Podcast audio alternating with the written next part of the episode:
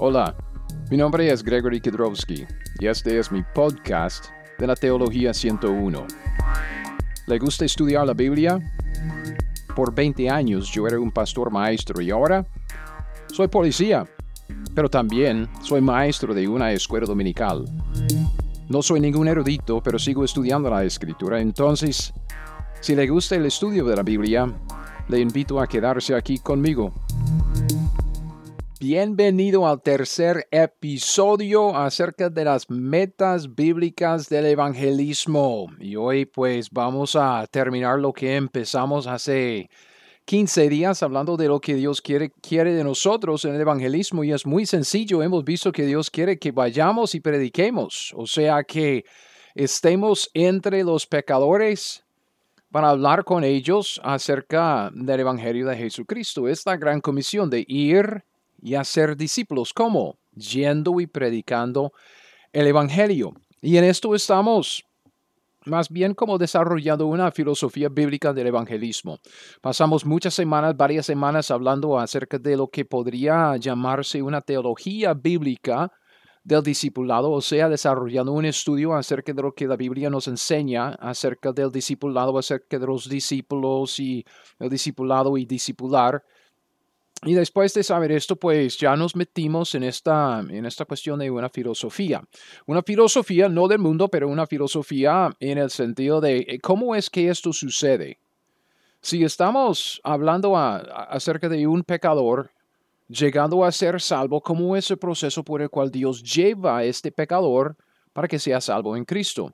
Y vimos primero aquí hay cuatro medios Okay, por medio de los cuales, hay cuatro medios por medio de los cuales Dios lleva al pecador para salvarlo. Primero es la convicción personal eh, y Dios lleva a cabo este, esta obra de la convicción personal por varias, ah, varias maneras. Primero por medio de la creación, la conciencia y obviamente por medio de la obra personal del Espíritu Santo convenciéndole o convenciéndole de, de su pecado.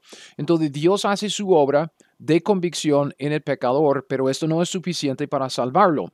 ¿okay? Lo hace sentirse mal. Lo que viene luego es el segundo medio de la cruz, ¿okay? la predicación de la cruz, y esto es lo que nos toca a nosotros, es lo que estamos desarrollando más en este estudio sobre las metas bíblicas del evangelismo. Tenemos que predicarle el mensaje de la cruz.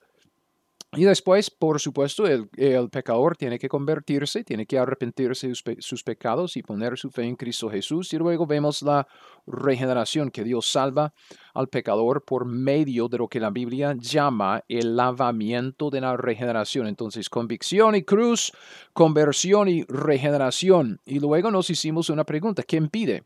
¿Qué impide este proceso? ¿Ok? Eh, de este proceso, ¿cuál es el eslabón débil? Y por supuesto, es nosotros. Entonces estamos ya llevando un buen tiempo hablando de, lo que de lo que es nuestra parte en esto. Y nuestra parte en esto es ir y predicar. Dios ah, nos ha dado dos, dos metas en el evangelismo, ir y predicar. Si queremos ver a los inconversos convertirse a Cristo y ser salvos, tenemos que ir a donde ellos.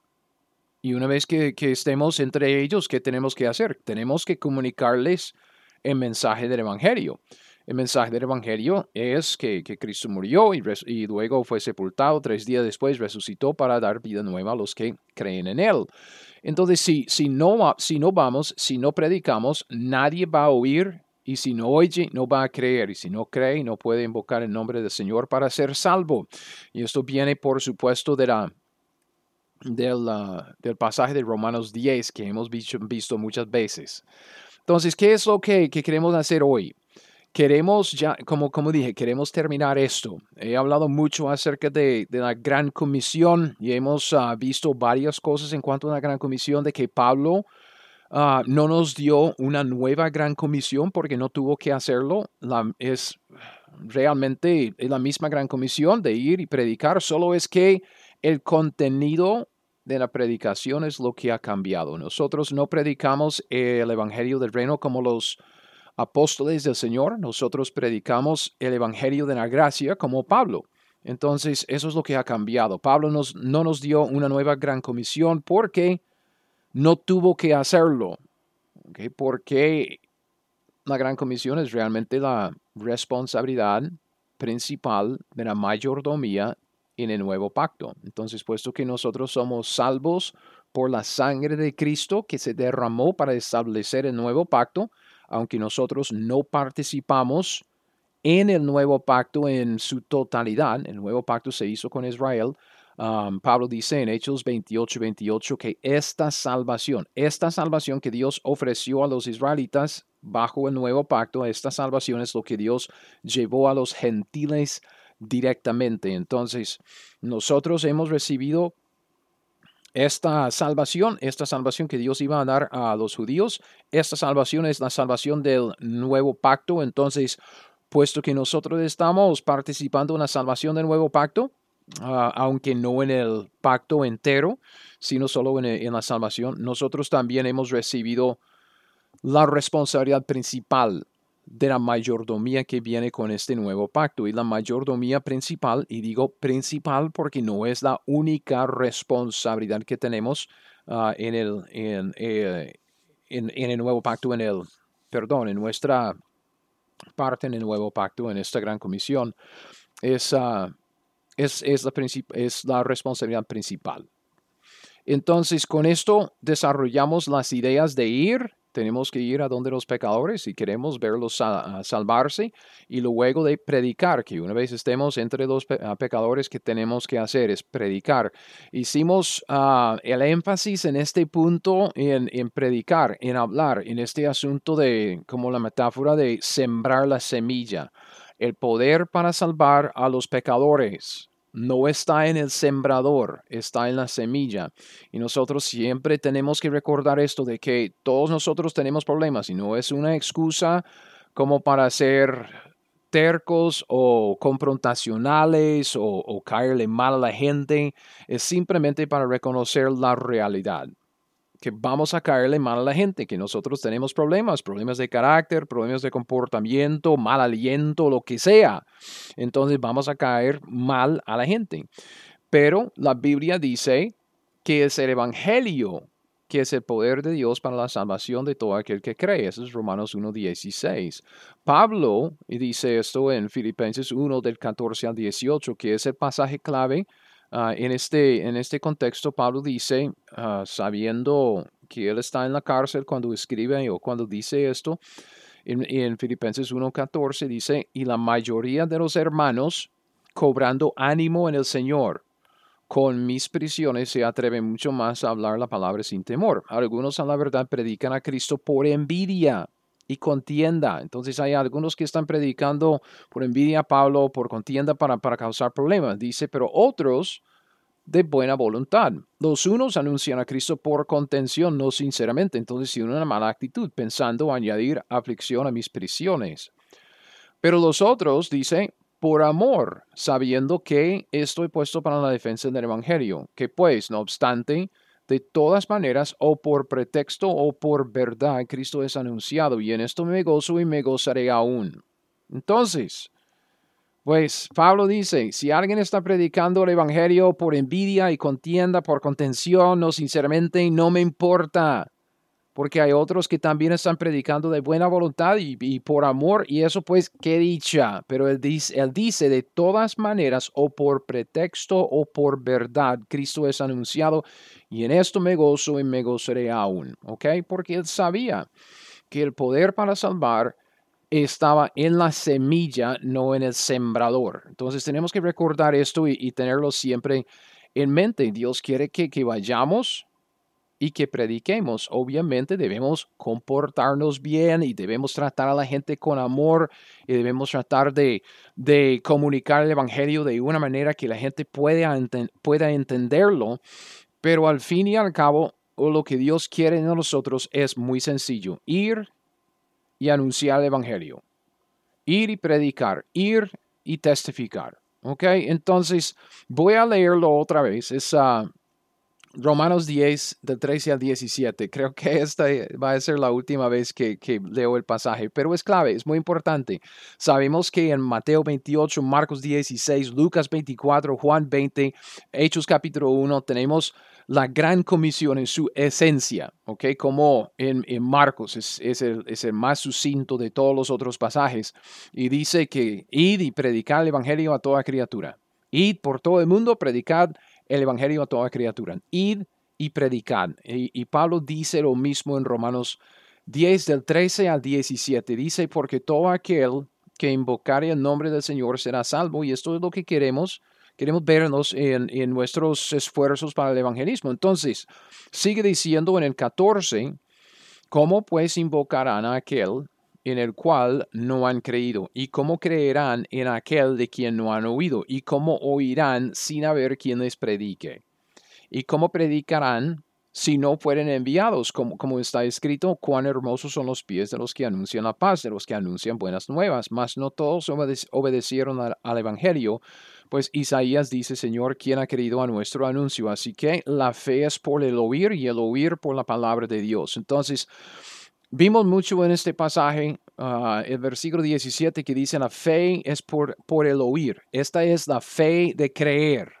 Okay? En el contexto de este pasaje, versículo 14, ¿cómo pues invocarán a aquel en el cual no han creído? Ahí está la fe. Entonces, la fe es por el oír. ¿Qué, están, qué es lo que están oyendo?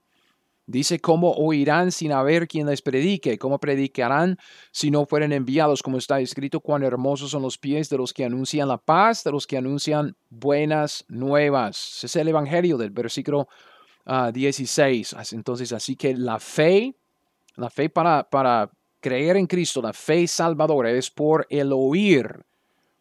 Y el oír es por la palabra de Dios y, específicamente en el contexto de la palabra de Dios es el Evangelio. Tenemos que ir y predicar el Evangelio. ¿ok? Entonces hemos enfatizado esto mucho y yo no sé si usted ha bajado las notas porque mis notas aquí de, este estudio contienen cuatro páginas de referencias ah, de pasajes en el, en el libro de Hechos. En el libro de Hechos lo que vemos es uh, vez tras vez tras vez tras veces que gente yendo, predicando, yendo y predicando, yendo y predicando, uh, muchas veces al aire libre, a veces pues personalmente o de puerta a puerta, de casa en casa, pero siempre vemos lo mismo en el libro de Hechos. Es, una, es un esfuerzo intencional de ir a un lugar geográfico en donde hay gente inconversa y anunciarles o comunicarles el mensaje del Evangelio, de lo que Cristo hizo.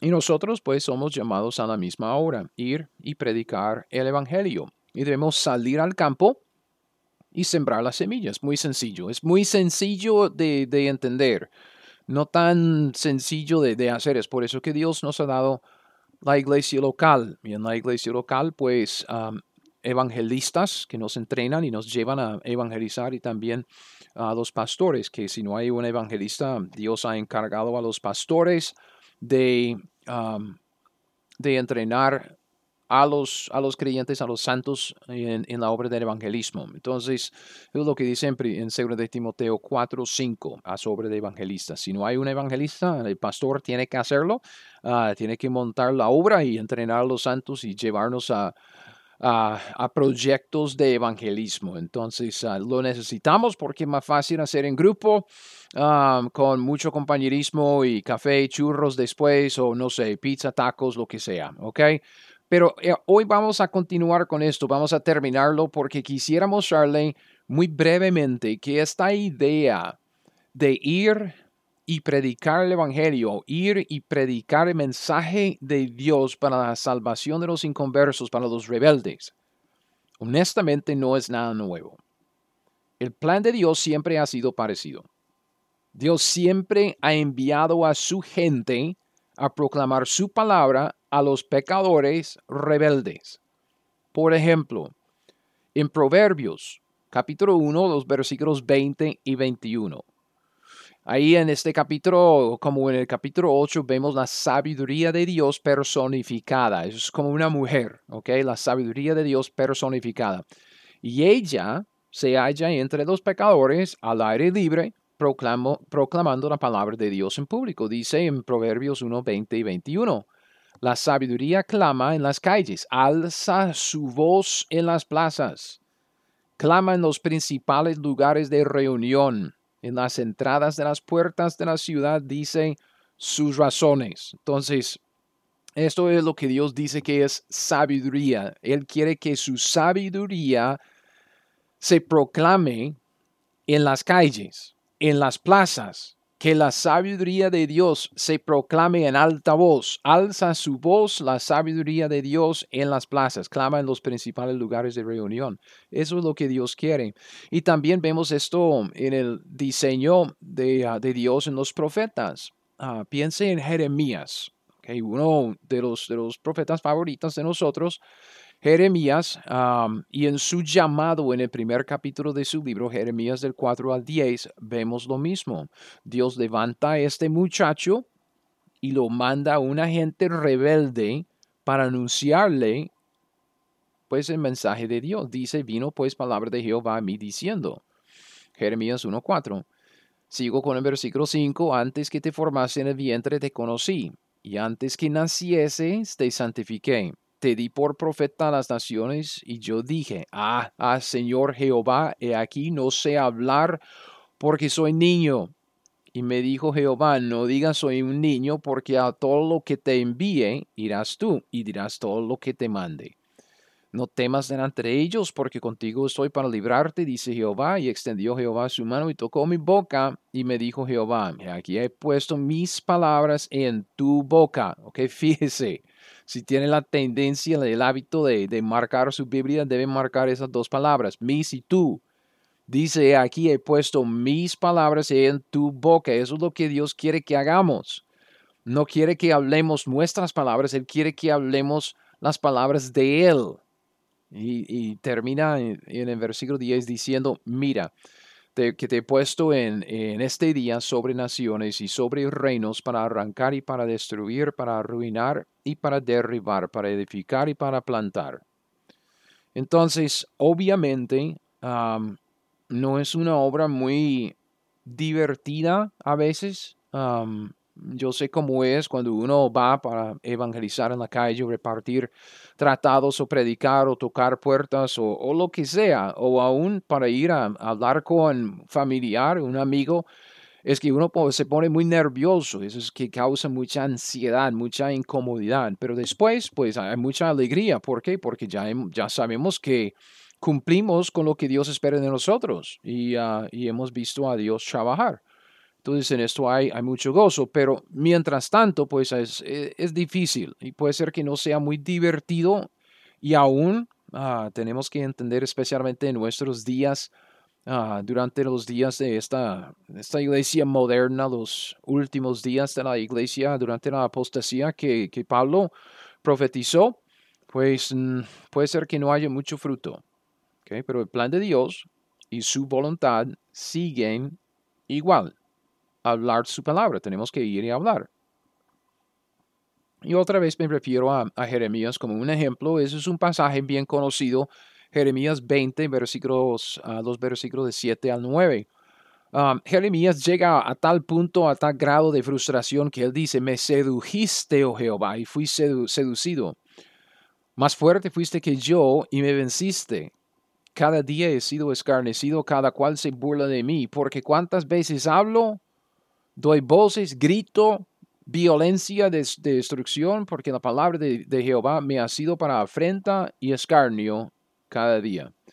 Y dije, no me acordaré más de él, ni hablaré más en su nombre. Y ahí esa es como la frustración de uno, que, sigue con mucha, siembra semilla y, siembra semilla tras semilla y predica y, reparte tratados, habla, habla, con la gente, testifica y que no hay mucho fruto. Entonces él dice, ya no voy a hablar más en su nombre. Pero termina diciendo, no obstante, había en mi corazón como un fuego ardiente metido en mis huesos. Traté de sufrirlo y no pude. Entonces esto, esto se refiere a lo que nosotros es el sentir del deber que tenemos en nosotros. Sabemos que Dios nos ha encargado de la gran comisión de ir y predicar el Evangelio. Y sabemos que tenemos que hacer lo que debemos hacer, lo que, que Dios nos va a juzgar por esta responsabilidad en nuestra mayordomía. Y si no lo estamos haciendo, nos sentimos como Jeremías, como un fuego ardiente metido en mis huesos, traté de sufrirlo y no pude. Entonces tenemos que llegar a este punto de que no pude. Entonces vayamos y prediquemos otra vez. Y como dije, mucho más fácil es hacerlo como una iglesia local que a solas. Entonces, si usted tiene una iglesia que tiene un evangelista o un pastor que está haciendo la obra de evangelista, debe darle gracias a Dios. Y si no, pues debe orar a Dios para que Dios levante a alguien en su iglesia para organizar su congregación tras la gran comisión de ir y predicar el evangelio a toda criatura. Entonces, independientemente de la respuesta de los pecadores, si Dios nos ha enviado a hablar, debemos ir y anunciar sus palabras a las personas a quienes Él nos envió. Y es como, después de Jeremías viene Ezequiel. Ezequiel tenía tantos problemas como, como Jeremías, ah, creo. Y a veces ah, es, es, realmente, son, son pasajes en Ezequiel, los primeros tres capítulos que debemos leer y marcar en nuestras Biblias para mantenerlos en mente. Ezequiel 2, del 3 al 7 dice, me dijo Dios hablando a Ezequiel, hijo de hombre, yo te envío a los hijos de Israel, agentes rebeldes que se rebelaron contra mí. Ellos y sus padres se han rebelado contra mí hasta este mismo día. Yo pues te envío a hijos de duro rostro y de empedernido corazón, corazón bien, bien duro. Y les dirás, así ha dicho Jehová el Señor. Entonces es un anuncio de autoridad, es predicar. ¿Acaso ellos escuchen? Pero si no escucharen, porque son una casa rebelde, siempre conocerán que hubo profeta entre ellos.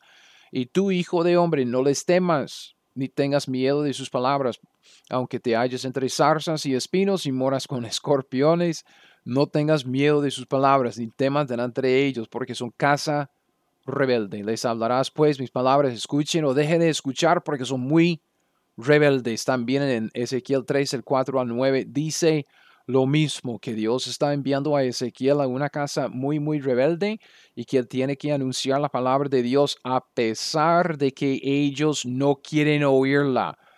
Y ah, muy a menudo, hermanos, así es nuestra tarea. Dios no nos ha, no nos ha enviado a convertir a la gente, no nos ha enviado a, entre comillas, salvar la gente en ese sentido, no nos ha mandado a regenerar a la gente, nos ha mandado a sembrar semilla, nos ha mandado a predicar la palabra, hablar de, de Cristo, hablar del Evangelio. Y para muchos, pues lo siento mucho, para muchos es, es, una, es un mensaje de condenación. Para otros, para los pocos que quieren humillarse delante de Dios para arrepentirse y poner su fe en Cristo, eso es un mensaje de salvación. Eh, pero Pablo dice, para algunos uh, you know, es que el evangelio huele bien, para otros huele mal. Entonces es, es a veces el evangelio para los rebeldes es, es, es, que apesta y ellos no quieren oírla. Piense en lo que hizo Noé, ¿ok? Desde el principio, aún el mero principio del libro de Génesis, Noé predicaba la justicia de Dios a un pueblo inicuo en una tierra inicua durante unos 120 años, puede ser 60 años, 100 años, 120 años, anda por ahí. Pero por un largo tiempo, años, décadas, él predicaba. Y al fin y al cabo, solo ocho personas se salvaron.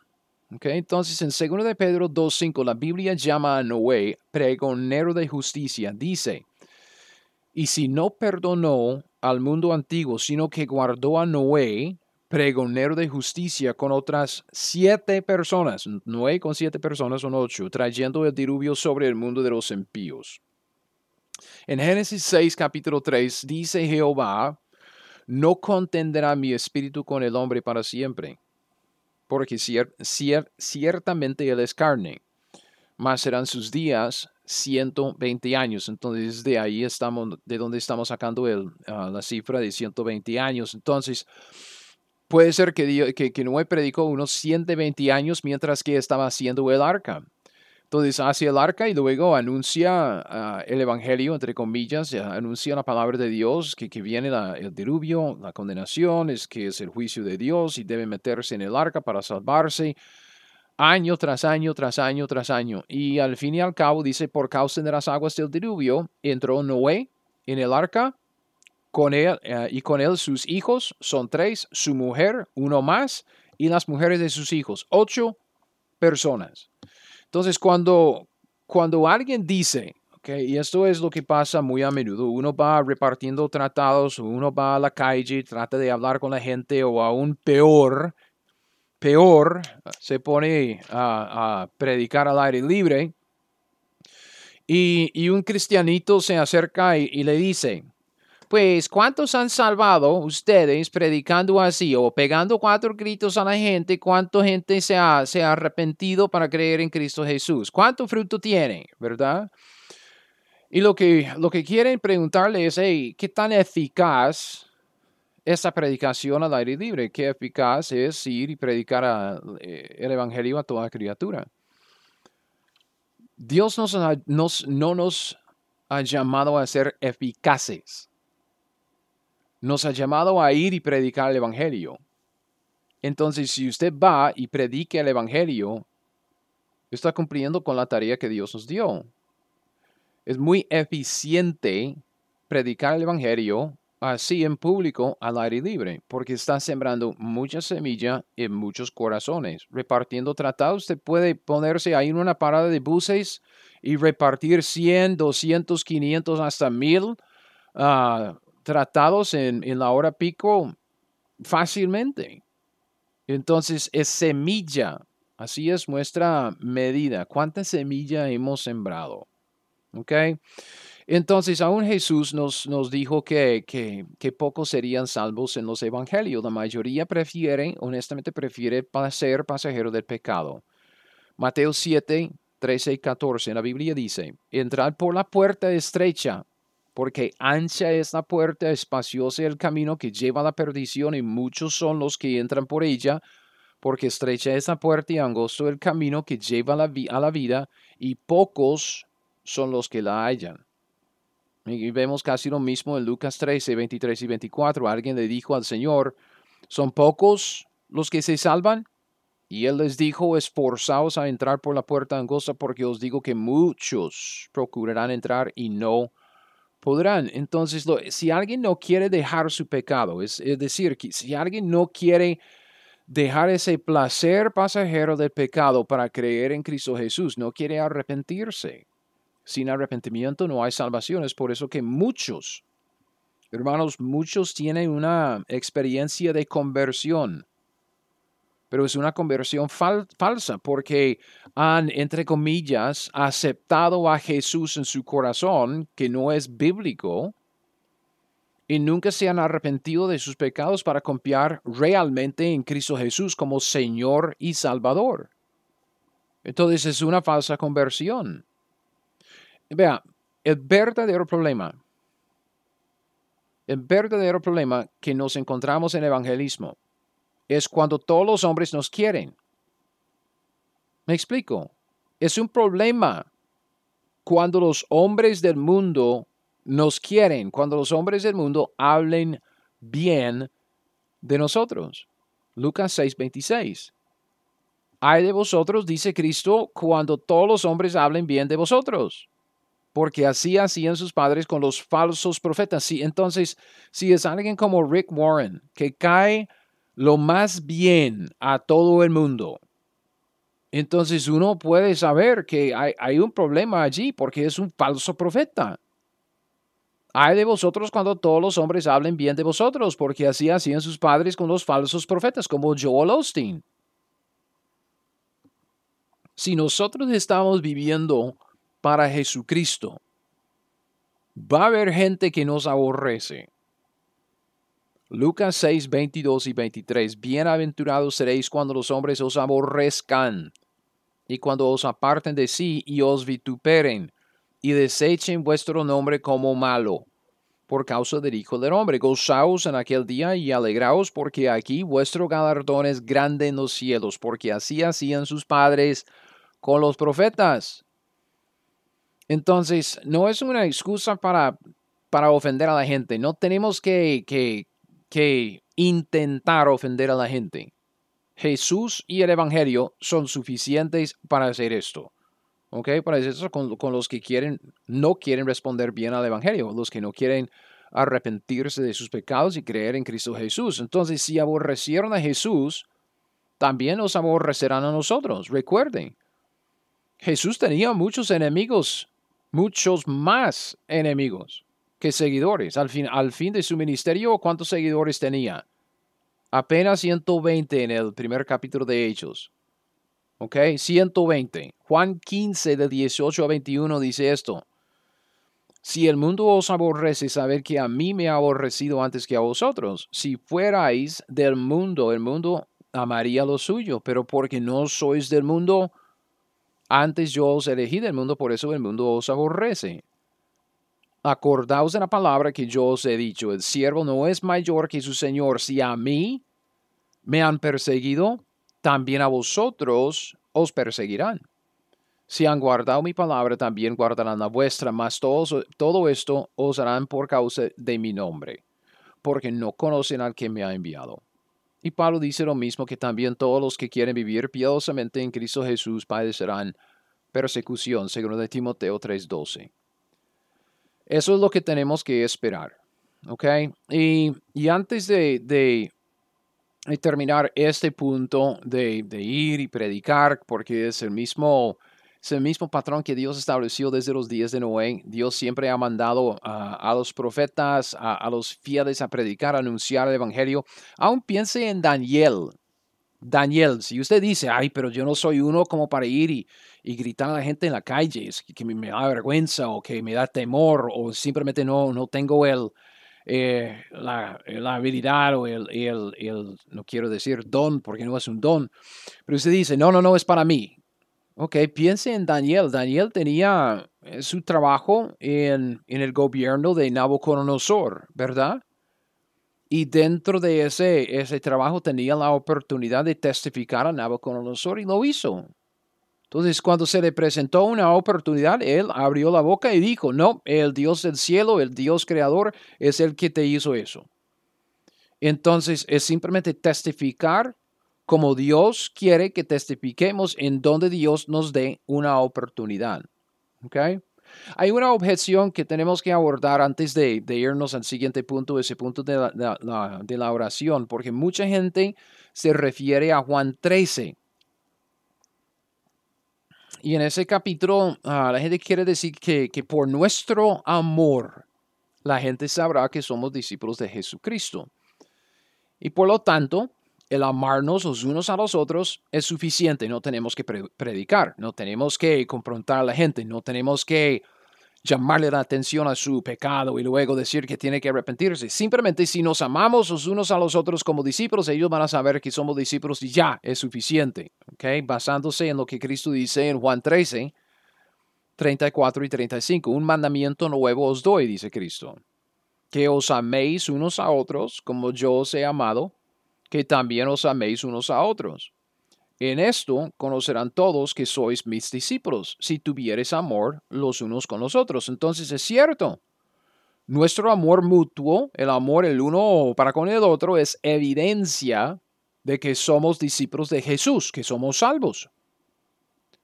Sin embargo, este pasaje no dice nada sobre la salvación de un pecador. Ellos van a saber que somos discípulos si, nos amamos el uno al otro. Ok, bien, pero, pero ¿En dónde está la conversión del pecador en ese pasaje? Vea, Dios salva al pecador por medio de la predicación, el testificar, la declaración, la proclamación de su palabra.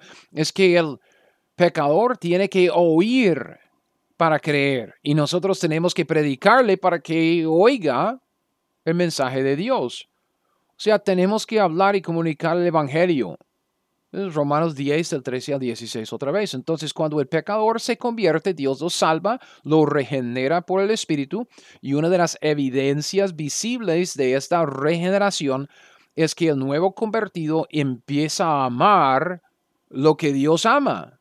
O sea, empieza a aborrecer lo que Dios aborrece y empieza a amar lo que Dios ama. Y Dios ama a sus hijos los hijos de Dios, los otros cristianos. Entonces, obviamente, vamos a saber si uno es discípulo, si ama a los otros discípulos, porque tiene el Espíritu de Dios adentro, es hijo de Dios, entonces va a ser como Dios o va a desear como Dios y Dios ama a los otros cristianos, a los otros hijos. Entonces, pues, es una objeción que, que no, tiene, no tiene base. Es decir, que no tiene nada que ver con el evangelismo, tiene que ver con nuestro testimonio, pero no con el evangelismo. Ok, entonces, ¿qué debemos saber y qué debemos creer acerca de la oración? Yo he dicho que solo tenemos dos metas en el evangelismo, ir y predicar. No he dicho casi nada acerca de la oración. Entonces, ¿es la oración una meta en el evangelismo? Y yo digo, no no es una meta en el evangelismo. Entonces ya, ya se surge la, siguiente pregunta, ¿no deberíamos orar entonces? Bueno, obviamente debemos, debemos orar y podemos orar. Podemos, en primer lugar, orar con confianza por la convicción del pecador inconverso. Okay, orando por su arrepentimiento, orando por su, su, fe en Cristo, su salvación. Ah, Pablo lo hizo en Romanos 10, versículo 1. Hermanos, dice, Ciertamente el anhelo de mi corazón, mi oración a Dios por Israel es para salvación. Entonces Pablo está orando, estaba orando por, por la salvación de, de Israel. Primero de Juan 5, 14, 15. Nos asegura que Dios nos oye cuando oramos por la salvación de, de la gente en conversa. Dice, esta es la confianza que tenemos en Él que si pedimos alguna cosa conforme a su voluntad, Él nos oye. Y si sabemos que Él nos oye en cualquier cosa que pidamos, sabemos que también las peticiones, ah, sabemos que, perdón, sabemos que tenemos las peticiones que le hayamos hecho. Entonces dice que si pedimos alguna cosa conforme a su voluntad, ¿cuál es la voluntad de Dios en cuanto al pecador? Juan 3:16 dice que de tal manera amó Dios al mundo que ha dado a su Hijo unigénito. Entonces, ¿cuál es el, deseo de Dios en cuanto a los hombres inconversos? Primero de Timoteo capítulo 2 versículos 3 y 4, que Dios quiere que todos los hombres sean salvos, dice. O segundo de Pedro 3.9, que Dios no quiere que ninguno perezca. Así que si, si oramos por los inconversos, podemos estar seguros que Dios nos oye porque estamos orando conforme a su voluntad. Es la voluntad de Dios, es el deseo de Dios, es lo que Dios quiere. Que todos los hombres sean salvos, que procedan al arrepentimiento para que no perezcan. Es como esto, es como otra vez, ah, 1 de Corintios 3, 6. Pablo plantó la semilla. Él habló primero del, Evangelio en Corinto y Apolos llegó después y regó esa semilla, ¿ok? Cuidando el campo después de que Pablo se había ido. Y cuando esto sucedió, el sembrar y regar, Dios dio el crecimiento. Y a veces sembrar la semilla no es, ah, una vez no es suficiente. A veces tenemos que regresar y sembrar y regresar y sembrar, ah, cuidando la tierra y, otra vez volviendo a hablar con la persona y debemos orar. Debemos orar porque Dios es el que da el crecimiento. Sabemos que Dios quiere salvar a la persona, entonces estamos orando según la, voluntad de Dios. Entonces, tenemos que orar, debemos orar. Entonces, si podemos orar por la salvación de los inconversos, debemos hacerlo. Y yo digo, debemos hacerlo. Sin embargo, okay, y aquí viene el sin embargo, porque si debemos orar, entonces uno dice, entonces eso debe ser una meta en el evangelismo. No, no. Porque un breve repaso del Nuevo Testamento, vea. Solo leyendo rapidito el Nuevo Testamento, ok, fijándonos en los pasajes que, que tratan de esto. nos muestra una imagen muy diferente de la vida de oración de los cristianos con respecto al evangelismo. No vemos a los cristianos en el libro de Hechos llorando y lamentándose, ayunando y orando por la salvación de las almas perdidas.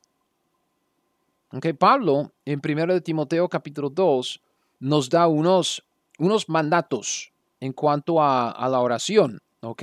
Y viene en el contexto con el evangelismo. Primero de Timoteo 2 del 1 al 8. Pablo dice, exhorto ante todo a que se hagan rogativas, oraciones, peticiones y acciones de gracias por todos los hombres. Entonces ya de, de, de buenas a primeras Pablo, entra y dice, no, esto ordeno, esto uh, mando, esto es lo que tenemos que hacer, lo que debemos hacer, es un imperativo. Que se hagan rogativas, oraciones, peticiones, acciones de gracias por todos los hombres, por los, fíjese, por los reyes y por todos los que están en eminencia. Okay. Pablo dice, en primer lugar, quiero que ustedes oren por las autoridades en el gobierno. Entonces dice, ay, pero ¿para qué? ¿Para que haya, qué? ¿Para que haya un buen gobierno o para que tengan sabiduría, para saber cómo para desarrollar una buena economía o cómo? No, Pablo dice que, que ore por los reyes y por todos los que están en eminencia. ¿Para qué? Vivamos quieta y reposadamente en toda piedad y honestidad, porque esto es bueno y agradable delante del Señor, delante de Dios nuestro Salvador, el cual quiere que todos los hombres sean salvos y vengan al conocimiento de la verdad. Ok, entonces, vea, en el contexto de la oración, Pablo dice, nos manda que oremos por los reyes, por los que están en eminencia, por los del gobierno, por los que están en autoridad sobre nosotros para que tengamos paz, ¿ok? Dice, para que vivamos quieta y reposadamente en toda piedad y honestidad. honestidad. ¿Por qué? Porque Dios quiere que todos los hombres sean salvos, que vengan al conocimiento de la verdad. No queremos oposición de parte del gobierno y debemos orar por nuestro gobierno para que nosotros tengamos libertad para predicar el Evangelio. Sigue Pablo diciendo, porque hay un solo Dios y un solo mediador entre Dios y los hombres, Jesucristo hombre, el cual se dio a sí mismo en rescate por todos, de lo cual se dio testimonio a su debido tiempo. Para esto fui constituido predicador y apóstol, digo verdad en Cristo, no miento, maestro de los gentiles con fe y verdad. Quiero pues que los hombres oren en todo lugar, levantando manos santas, sin ira ni contienda, que oren y dice específicamente, si usted quiere orar en cuanto al evangelismo, en el contexto del evangelismo, ore que nuestros gobiernos no, nos, no, no se opongan a lo que queremos hacer en cuanto a, al evangelismo intencional, de ir puerta a puerta, de hablar con la gente, de predicar al aire libre, para que haya paz, para que vivamos quieta y reposadamente, para que haya para que podamos vivir en toda piedad y honestidad, para que podamos ir y predicar el Evangelio, porque anunciar que, que Cristo es el, el único mediador entre Dios y los hombres.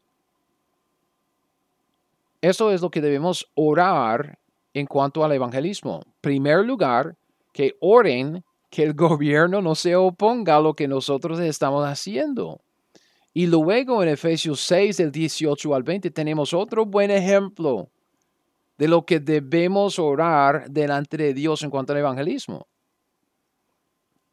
Ahora Pablo está diciendo esto y dice, dice, orando en todo tiempo con toda oración y súplica en el Espíritu y velando en ello con toda perseverancia y súplica por todos los santos. Y por mí, dice Pablo, versículo 19, por mí, a fin de que, eso es lo que Pablo quiere, ore por mí, dice Pablo, a fin de que al abrir mi boca me sea dada palabra para dar a conocer con denuedo el misterio del Evangelio, por el cual soy embajador en cadenas, que con denuedo hable de él como debo hablar. Pablo pidió una oración, pidió una oración para tener denuedo, para hablar con denuedo. ¿Por qué? Porque él sabía que Dios ya estaba trabajando para convencerles a los pecadores. Él sabía que Dios ya había, ya había hecho su, su, parte en la cruz, que Dios estaba haciendo su parte en la convicción del pecador y que Dios hará su parte en la regeneración. Pero el eslabón débil en toda esa cadena es Pablo, e, es, es, es nosotros. Y Pablo sabía que Dios estaba trabajando. Y él sabía también que Romanos 10, 17 decía que Dios le daba fe al pecador cuando, cuando ese pecador oía la, la predicación de la, la, palabra del Evangelio. Y Pablo sabía que él era el eslabón débil para salvar a los pecadores, no Dios. Entonces él se dio cuenta de su debilidad humana y oraba conforme a eso. Entonces, es por eso que con respecto a la oración, el evangelismo en la iglesia primitiva, en la iglesia en el libro de Hechos, lo que vemos es este tipo de oración, Hechos capítulo 4. Ellos estaban orando, Dios que nos dé de nuevo para hablar como debemos hablar.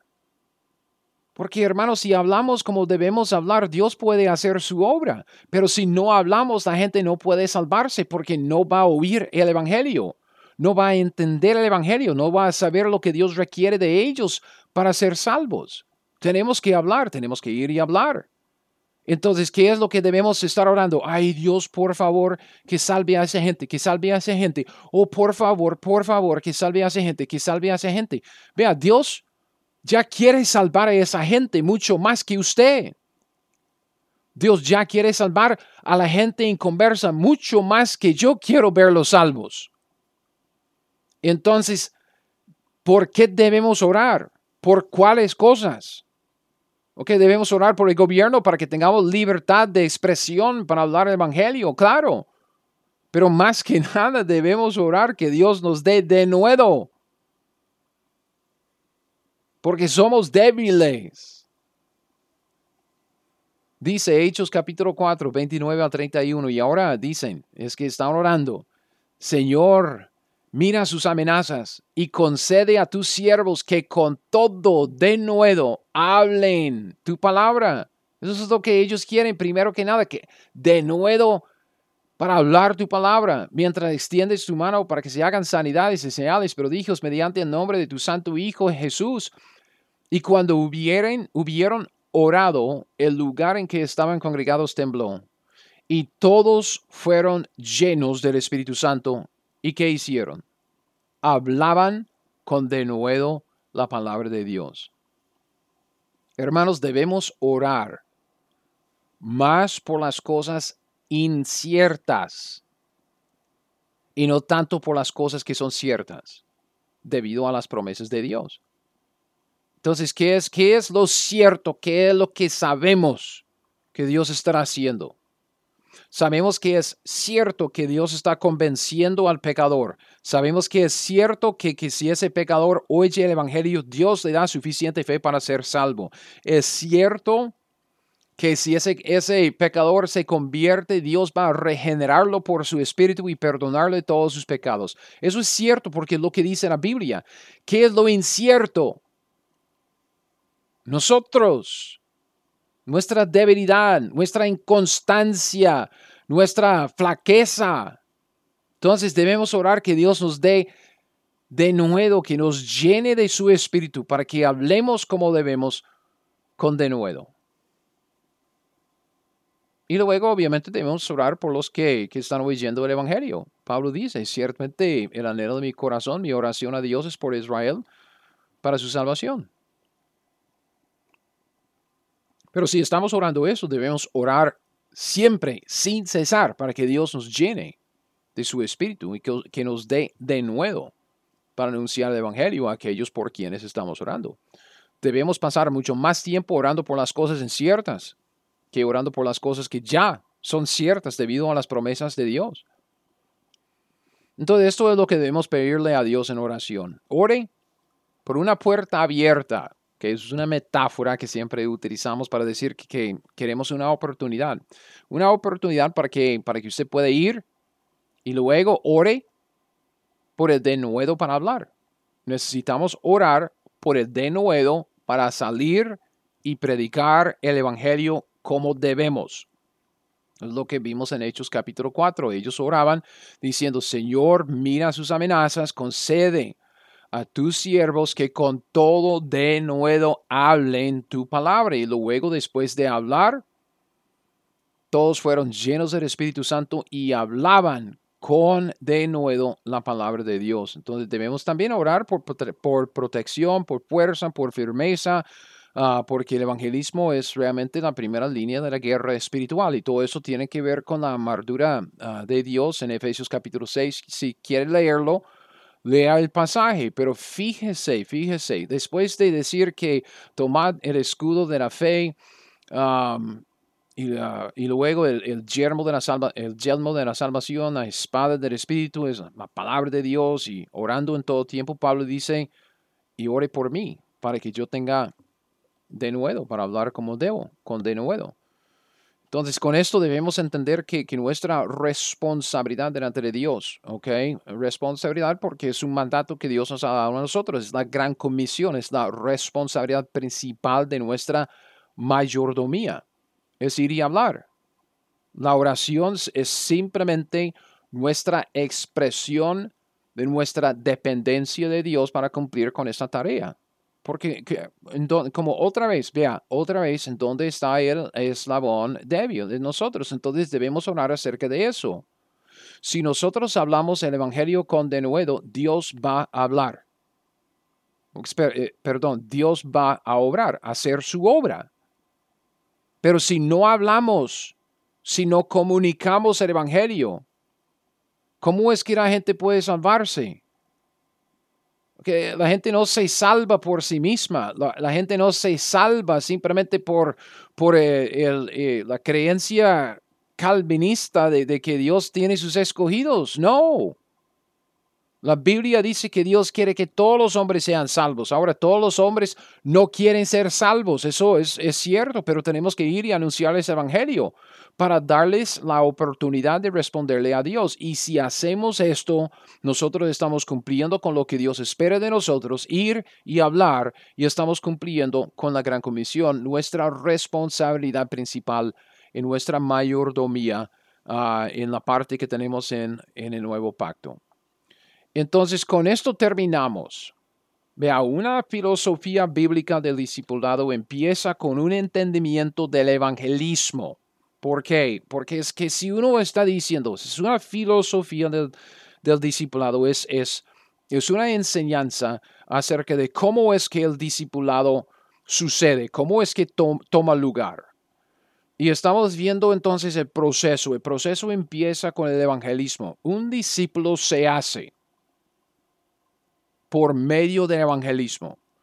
Porque un pecador se convierte de seguir a sus ídolos y a sí mismo se convierte y sigue a Cristo. Entonces, por medio del evangelismo se hace el discípulo.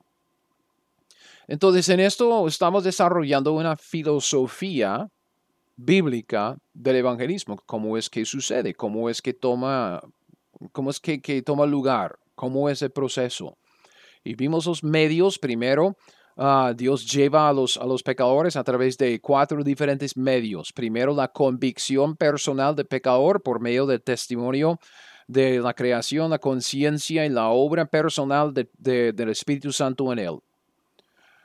Medio número dos es la predicación de la cruz al pecador, que es nuestra parte. De ahí salen las dos metas. En tercer lugar, el tercer medio es la conversión del pecador. Él tiene que arrepentirse de sus pecados y poner su fe en Cristo. Es una, pues, es una conversión de algo a algo. Si hace esto, Dios lo salva por medio de la regeneración, que eso incluye también eh, el perdón de los pecados. Entonces, estos son los cuatro medios por medio de los cuales Dios lleva al pecador para salvarlo. Y en este estudio, en los últimos tres, uh, este y los últimos dos episodios, acabamos de analizar las metas que tenemos en el evangelismo, nuestra parte en el proceso de la salvación, es la predicación de la cruz, es la parte que nos toca a nosotros. Estas dos metas son lo que Dios espera de nosotros en la obra inicial de hacer un discípulo, ¿ok? Para, para que sea salvo. Y nuestras dos metas, las dos expectativas que Dios tiene para nosotros y por los cuales Él nos va a juzgar son estas, ir y predicar. Ir es que Dios espera que, que salgamos al mundo, que busquemos a los pecadores, que estemos entre ellos de alguna manera. y que prediquemos, o sea, que sembramos, tenemos que sembrar la semilla, la semilla del Evangelio, hablando, testificando, predicando a los pecadores inconversos. Entonces, estas son nuestras metas y esto es lo que Dios espera de nosotros. Entonces, así es como debemos medir nuestro éxito. ¿ok? El éxito en el ministerio de hacer discípulos se mide no tanto por él, por, por, por, las conversiones, ¿ok? Porque Dios está a cargo del crecimiento, no nosotros. Nosotros estamos a cargo de salir al campo y sembrar la semilla. Y luego de regar esa semilla cuidando a la gente que Dios nos da después. ¿ok? No se trata de cuántos se convierten. No debemos medir el éxito de nuestro ministerio de evangelismo así. No trata de cuántos se convierten Trata en primer lugar de cuánta semilla hemos sembrado. Bíblicamente, o sea, con amor, con cuidado, con preocupación por nuestro prójimo, pero sembrar la semilla, cuánta semilla hemos sembrado y también tiene que ver con cuántos campos hemos llenado de semilla de cuánto hemos cuidado con oración a los campos en donde hemos sembrado la semilla del Evangelio. Y ahora, ya con, con esto en mente, ya la, obra de evangelismo se acaba y el pecador es salvo. Piense en los medios. Convicción, cruz, conversión, regeneración. Ya llevamos el estudio del evangelismo. Entendemos que Dios está haciendo su obra para convencerle al pecador. Si nosotros hacemos nuestra obra predicando el mensaje de la cruz, el evangelio, el pecador se, o algunos se van a convertir arrepintiendo de sus pecados y poniendo su fe en Cristo, Dios os va a regenerar por el Espíritu Santo de Dios. Y aquí entonces se acaba la obra de evangelismo. El pecador es salvo. ¿Qué sigue después? Porque eso no es todo, ese es el comienzo, que es el comienzo de, de todo un proceso que, que sigue por el resto de la vida. Lo que sigue después es lo que se llama la edificación. Recuerden, el discipulado consta de dos cosas, evangelismo y edificación. Hacemos un discípulo primero a través del evangelismo, ¿ok? Porque se convierte de, ser un seguidor de sí mismo y de sus ídolos a ser un seguidor de Jesucristo. Pero luego ese nuevo discípulo tiene que seguirle a Jesucristo para crecer en él, para conformarse a la imagen de Cristo, para perfeccionarse. Y eso se llama la edificación en la Biblia. Entonces, en los estudios que siguen, vamos a ver que Dios tiene medios que Él usa para hacer crecer un discípulo. Y que nosotros también, eh, dentro del contexto de estos medios, tenemos metas que hemos de esforzarnos a alcanzar si queremos participar con el Señor en el proceso de la edificación, de, ayudar a otro creyente a crecer en Cristo. Entonces, en la siguiente lección, vamos a empezar con los medios por los cuales Dios nos lleva para conformarnos a la imagen de Cristo. Vamos a hablar de los medios de la edificación. Gracias por pasar este rato conmigo escuchando mi podcast de la Teología 101. No es tan difícil aprender la Biblia y aplicar lo que ella nos dice. Y como siempre, si usted quiere las notas de este estudio o de cualquier otro estudio que he sacado, todo lo puede encontrar en mi página web, teología101.net.